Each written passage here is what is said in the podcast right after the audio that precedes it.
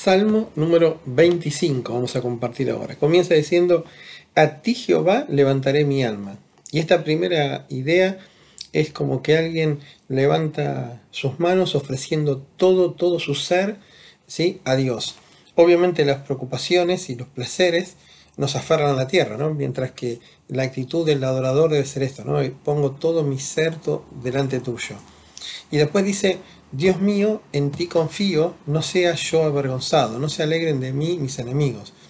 Y esta frase es preciosa, ¿no? Dios mío, en ti confío. Muchas veces cuando las situaciones que vivimos no las podemos controlar, se hace fácil confiar, ¿no? Pero cuando sabemos que las podemos manejar, ahí tendemos a independizarnos, ¿no? Y, Dios, y el salmista acá dice, Dios mío, yo en ti confío. Y después dice, no sea yo avergonzado. Eh, el concepto de avergonzarse es, cuando nosotros decimos que esperamos en Dios, pero no responde en los tiempos y en las formas en que nosotros queremos. Entonces sentimos esa eh, vergüenza de haber confiado en alguien que nos falló. Y dice, y esto lleva, observen al final del versículo 2, que dice, eh, no se alegren de mí mis enemigos, ¿no? Es la burla de aquellos a los que le dijimos que Dios iba a obrar de acuerdo a nuestras reglas. Versículo 3. Ciertamente ninguno de cuantos esperan en ti será confundido. Observen la frase acá, la diferencia es que el salmista dice, esperan. Cuando nosotros confiamos, pero esperamos el tiempo de Dios, Dios nunca falla. La palabra confundido que está aquí es la misma que en el versículo anterior dice eh, avergonzados, es la misma palabra en griego, ¿no? Lo que sí asegura al final del 3 es que los que obviamente no confían en Dios, los que se rebelan contra Dios, estos sí eh, van a ser avergonzados en el futuro. Versículo 4. Eh, después de haber establecido las reglas de su confianza en Dios, en el 4 va a decir, muéstrame, oh Jehová, tus caminos, enséñame tus sendas. Si nosotros no descansamos en Dios, no podemos rogarle a Dios esto. Hay que, eh, acá le está diciendo, necesito, quiero saber por dónde caminar, pero antes hay que decirle, confío en tu palabra. Versículo 5, va un paso más allá ahora. Antes le dijo, enséñame. Y ahora en el 5 dice, encamíname en tu verdad, enséñame. La palabra encamíname tiene el concepto de guiar. En, otras, en otra, la otra idea sería, enséñame, pero camina al lado mío, camina adelante, que yo te sigo. ¿Por qué? Porque tú eres el Dios de mi salvación, porque no hay otro lugar donde ir a buscar respuestas. Y después dice, en ti he esperado todo el día. Ahí tenemos el concepto que decíamos antes, ¿no? La confianza que permite esperar las reglas de Dios. Y, esto tiene que ver, es la actitud, por ejemplo, ¿se acuerdan de Lucas 16 de, de Lázaro, que dice que ansiaba llenar eh, su, su, hambre con las migajas? Bueno, esa actitud de estoy todo el día esperando que me des, ¿no? Es la actitud que está acá. Versículo 6. Acuérdate, oh Jehová, de tus piedades y de tus misericordias. Acá lo que va a establecer es yo estoy necesitando esto, yo Dios confío en ti, yo sé que puedo esperar. ¿Por qué? Porque tú eres misericordioso. Y esa misericordia que tienes, oh Dios, se mantiene, es inalterable, es perpetua. Nada la modifica con el tiempo. Versículo 7.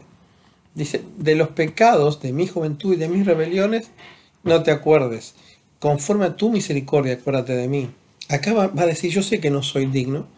Eh, yo sé que estuve mal, he pecado, e, esto sé que es una rebelión, pero le dice, cuando le dice no te acuerdas, es quítalo delante de ti, sería como si yo dijera perdónalo, ¿no? Eh, y me encanta la frase, dice, por tu bondad, oh Jehová. El perdón nace en el amor de Dios, no nace nunca en alguna característica humana. Versículo 8. Dice, bueno y recto es Jehová, por tanto, Él enseñará a los pecadores el camino. Dios va a enseñar de acuerdo a su naturaleza. Si alguien es pecador, pero Dios le enseña el camino, obviamente el camino lo va a llevar por un camino de rectitud. ¿Por qué? Porque Dios es bueno y porque Dios es recto. Dice el versículo 9, encaminará a los humildes, dice, por el juicio y enseñará a los mansos su carrera. Primera característica para ser enseñados es humildad. La palabra humilde y la palabra mansos es la misma. Significa pobreza de mente, o sea, falta carencia total de orgullo sería. ¿sí? La siguiente característica para eh, poder aprender de Dios está en el versículo 10. Todas las sendas de Jehová son misericordia y verdad para los que guardan. Ahí tienen obediencia, es el segundo paso. La razón de esto está en el 11, dice, por el amor de tu nombre. ¿sí? Las razones están siempre en Dios. Perdonarás mi pecado, que es grande. La tercera condición es reconocer nuestra condición, que nuestro pecado no es leve delante de Dios, sino que es grande, porque a los ojos de Dios siempre el pecado es grande. Y la última condición para aprender está en el 12. ¿Quién es el hombre que teme a Jehová?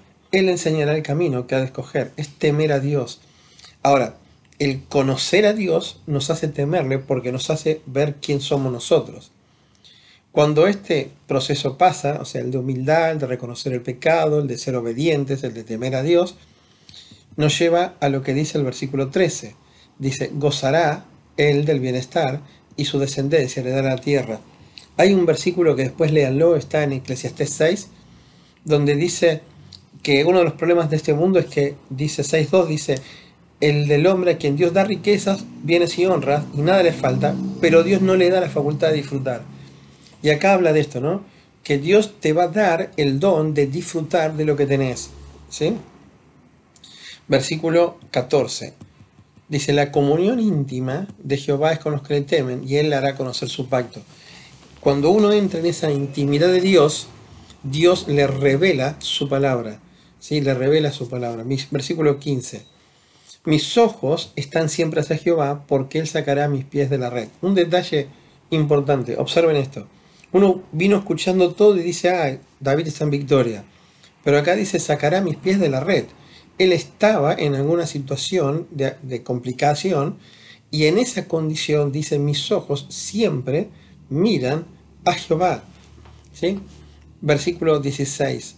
Dice, ten, mírame y ten misericordia porque estoy solo y afligido. La circunstancia que lo llevaba eh, de estar en la red lo llevaba a esta condición, ¿no? De, de sentirse olvidado y de sentirse triste.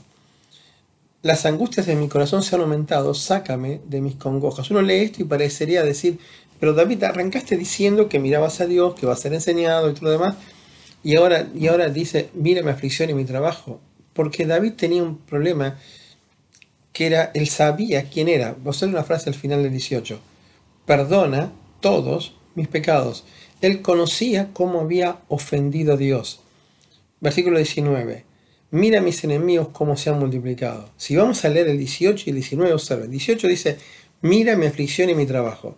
19 dice, mira, dice a mis enemigos. O sea, en el primero es, mira mi persona, la condición en la que estoy. Y en el 19 es, mira mi entorno en el, que estoy sumergido.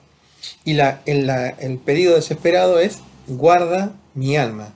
¿Se acuerdan que arrancó con una frase parecida, no? Dice, yo en ti he confiado. Y acá dice, guarda mi alma y líbrame, no sea yo avergonzado. ¿Por qué? Porque en ti he confiado.